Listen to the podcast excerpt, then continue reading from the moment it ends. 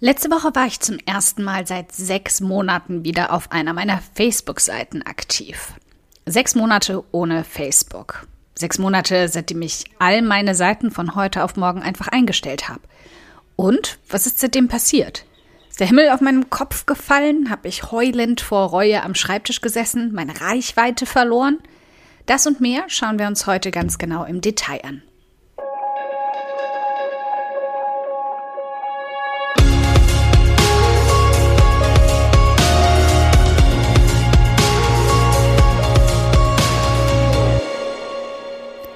Hi, ich bin Karina, Gründerin von Pink Kompass um 180 Grad und der Feminine Jazz und teile hier im um 180 Grad Audioblog alles mit dir, was in meiner Selbstständigkeit funktioniert und was nicht. Wir knacken meine Strategien rund um Marketing und Mindset, denn Erfolg beginnt in deinem Kopf.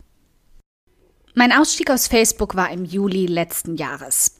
In Folge 26 schauen wir uns genau die Auswirkungen an, ja, mit Zahlen und Fakten, und auch womit ich seine Reichweite und den Kanal ersetzt habe.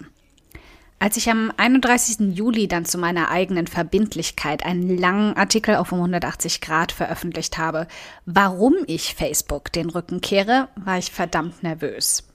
Ich kann sehr selbstdiszipliniert sein und in der Regel stehe ich zu 200 Prozent hinter Entscheidungen, die ich mal gefällt habe auch wenn der Weg sich bis dahin ziehen kann wie Kaugummi. Aber ich bin auch bekannt dafür, manchmal doch einen Rückzieher zu machen oder meine Meinung komplett zu ändern. Privat hatte ich mich schon länger von Facebook verabschiedet. Anfang des Jahres habe ich mein privates Profil gelöscht, zuvor ein anonymes Profil erstellt mit einem falschen Namen und einer E-Mail-Adresse, die ich ausschließlich für Spam eingerichtet hatte. Diesem Profil habe ich dann einfach die Adminrechte meiner Seiten übertragen und dann mein privates Profil gelöscht. Es ist eine wenig Augenwischerei, weil du das neue Profil eben mit deiner Freundschaft verknüpfen musst und Facebook nicht dumm ist. Es weiß genau, dass das auch ich bin. Aber da ich dort absolut nichts teile, ist es schon deutlich mehr Privatsphäre als zuvor. Ich hatte dann aber trotzdem ziemlich Bammel, dass mich der komplette Ausstieg und mein Artikel mal in den Popo beißen würde. Hatte aber nicht. Die Entscheidung, Facebook den Rücken zu kehren, hat sich von Anfang an gut und richtig angefühlt. Der Datenskandal war lediglich der Moment, der mir die Augen geöffnet hat, aber nicht wirklich der, der das Fass zum Überlaufen gebracht hat. Seit den Wahlen in den USA und auch bei uns wurde mir einfach immer mehr bewusst, dass auch ich mich politisch klar positionieren will. Und ich weder auf meinem Wahlzettel in einer anonymen Box noch mit meinem Business hinter etwas stehen will, wenn auch nur indirekt, was komplett gegen meine Einstellungen geht. Damit wir hier klar sind, Facebook an sich ist nicht das Problem, genauso wenig wie Mark Zuckerberg. Es ist ein Werkzeug und Menschen nutzen es, um politische Meinungen zu manipulieren, Stimmungen zu verstärken, Hass zu schüren. Und Zuckerberg und seine Leute tun einfach nicht genug dafür oder haben einfach nicht mehr die Kapazität dafür, dem wirklich entgegenzutreten. Indem ich Facebook genutzt habe, wusste ich eigentlich genau, dass ich dazu beitrage, dieses Werkzeug am Leben zu halten und Menschen weiter die Möglichkeit zu geben, es zu manipulieren. Und irgendwann konnte ich mir selbst in diesem Punkt im Spiegel einfach nicht mehr ins Gesicht schauen. Die Alternative war für mich also klar, mich von Facebook zu verabschieden. Aber war das wirklich möglich, ohne mich komplett abzukapseln? Wie würde ich meine Zielgruppe weiter erreichen? Facebook hatte mich schon enorm geknebelt, aber zumindest hatte ich doch hier die Chance, sie zu erreichen, richtig? Auch das war eine Angst, die sich ganz schnell als unberechtigt herausgestellt hat. Es gibt so viel wirkungsvollere und bessere Wege, euch zu erreichen. Einer davon ist zum Beispiel gerade meine Stimme in deinem Ohr. Aber die Ideen dafür kamen nicht sofort. Die letzten sechs Monate waren eine längere Entwicklung dahin. Zuerst hatte ich überlegt, Instagram ein wenig als Ersatz zu nutzen. Aber im Grunde war das Augenwischerei. Instagram gehört Facebook, wendet mehr und mehr die gleichen Taktiken und Algorithmen an und es macht mir immer weniger Spaß, mich dort zu zeigen. Ohne klaren Schnitt bin ich also auch dort seit dem Sommer immer weniger erschienen. Es schmerzt mich ziemlich, aber ich warte und hoffe weiterhin auf einen neuen Social-Media-Kanal, der besser ist als das. Und bis dahin ist Instagram einfach keine echte Alternative für mich. Bevor ich also den Facebook-Stecker gezogen habe, war mir klar, dass ich andere Strategien brauchen würde, um es zu ersetzen. Und mir ganz klar zu machen, auf was ich verzichten würde. Facebook machte am Anfang meiner Business-Karriere sozusagen in 2013 und 2014 zwischen 15 und 25 Prozent meiner Reichweite aus. Das waren teilweise 3000 bis 5000 einzigartige Besucher pro Monat. Aber wir wissen alle, das ging in den letzten Jahren knackig bergab, als Facebook anfing mit Algorithmen zu spielen. Und ich hatte keine Lust mit Werbung zu spielen und Facebook auch noch Geld in den Rachen zu stecken. Also blieb's dabei. Im Juli waren es bei Bing Compass gerade mal noch 2%, also zusammengekratzte 1000 einzigartige Besucher. Und bei um 180 Grad waren es immerhin noch knappe 5,5 Prozent.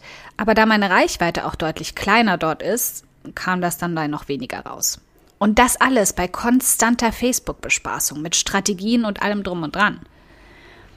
Das macht es dann irgendwie leicht, mich von Facebook zu verabschieden. Vor allem, weil ich bei gleicher Mühe und Zeit mit Pinterest mittlerweile das Fünffache davon an Reichweite abgesandt habe. Mir war also klar, Pinterest würde diese Reichweite leicht puffern, wenn ich mich mehr in seine Strategien einarbeiten würde, statt die Zeit auf Facebook zu verschwenden. Also habe ich mir seitdem mehrere Kurse im deutsch- und englischsprachigen Raum dazu vorgeknüpft, mich eingearbeitet und setze mehr und mehr davon um. Mit weitaus besseren Ergebnissen als in den letzten zwei Jahren bei Facebook. Mein Tipp übrigens für einen richtig guten Kurs nach diesen Vergleichen ist der Pinfinite Growth von Melissa Griffin. Den Link dazu findest du auch unter dieser Episode. Den Kanal also für die Reichweite zu ersetzen, war einfach. Blieb das zweite Problem. Facebook war trotz unserer immer größer werdenden Beziehungsprobleme der Kanal, auf dem ich am ehesten noch persönlich mit meiner Reichweite in Kontakt treten konnte. Ich brauchte ein paar Monate, um diesen Knoten zum Platzen zu bringen. Und die Antwort kennst du schon. Du hörst ihr gerade zu. Der um 180 Grad Audioblog wurde geboren. Während Videos mir schon immer Gänsehaut machen, habe ich absolut kein Problem damit zu erklären und zu reden. Wirklich, absolut nicht. Auf meinen Grundschulzeugnissen stand regelmäßig, ich quatsche zu viel. Und wer mich persönlich kennt, kann das bis heute noch bestätigen. Ich sag dir jetzt damit nicht, du sollst einen Podcast starten und Facebook absägen. Okay, ich würde mich riesig freuen, wenn du Facebook absägst. Das gebe ich zu. Aber danach möchte ich, dass du vor allem auf deine Stärken hörst. Meiner ist das Reden, das Teilen von Wissen. Und ich als kleines Intro-Kind, okay, als das absolute Intro-Kind, habe im Audioblog den perfekten Weg für mich gefunden, mich persönlicher zu zeigen, dir etwas beizubringen und so viel quatschen zu können, wie ich will. Win-win. Die Strategie ging also auf. Meine Pinterest-Reichweite wächst stetig und hat Facebook nahtlos in der Reichweite abgelöst. Und noch dazu hat der Audioblog so viel Aufmerksamkeit erzeugt, dass auch dadurch meine Reichweite wieder gestiegen ist. Tatsache ist aber auch an diesem Punkt, dass es nie meine Businessstrategie war, eine große Reichweite aufzubauen. Ich habe schnell erkannt, dass es für mich deutlich besser funktioniert, auf Qualität statt Quantität zu setzen. Um 180 Grad hatte nie eine riesige Reichweite. Und um jetzt ganz offen und ehrlich mit dir zu sein, ich habe seit über drei Jahren die gleiche Reichweite, knapp fünfstellig. Und trotzdem erzeuge ich damit jedes Jahr deutlich wachsendes Einkommen. Noch dazu ist es weit mehr an monatlichem Einkommen, das ich je mit Pink Kompass erzeugt habe, obwohl mein Reiseblog teils die sechsfache Reichweite hat. Es geht also nicht immer nur um Zahlen. Es geht darum, wie du diese Zahlen für dich nutzt. Wenn du Angst davor hast, einen Social-Media-Kanal, der nicht mehr zu dir oder deinen Werten passt, abzusägen, dann lass dich nicht von Zahlen verunsichern. Überleg dir Strategien und such nach Wegen, wie du diese Zahlen und vor allem die Qualität, das Vertrauen zu deinen Kunden, Lesern, Hörern, Zuschauern, was auch immer, wie du das auf bessere Art erschaffen kannst. Es gibt weit mehr als nur den einen Weg, Menschen anzuziehen, zu begeistern, zu Kunden zu machen und Einnahmen zu erzeugen. Deine Aufgabe deshalb für dich heute. Schau dir mal genau an, worauf sich dein Online-Business stützt. Welche Grundpfeiler hat es? Welche Hauptstrategien nutzt du? Und dann bewerte sie.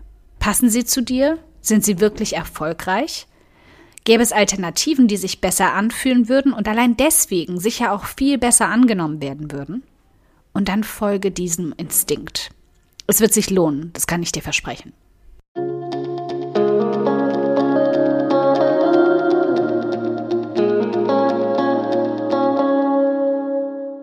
Dickes Dankeschön, dass du heute beim um 180 Grad Audioblog dabei warst.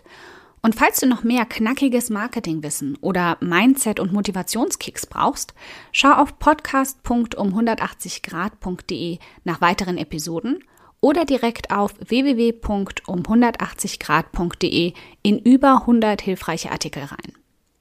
Wenn du eine Frage hast, die dir auf der Seele brennt und die du gern für eine Podcast-Folge vorschlagen möchtest, dann schick sie mir jederzeit an podcastwunsch.um180grad.de.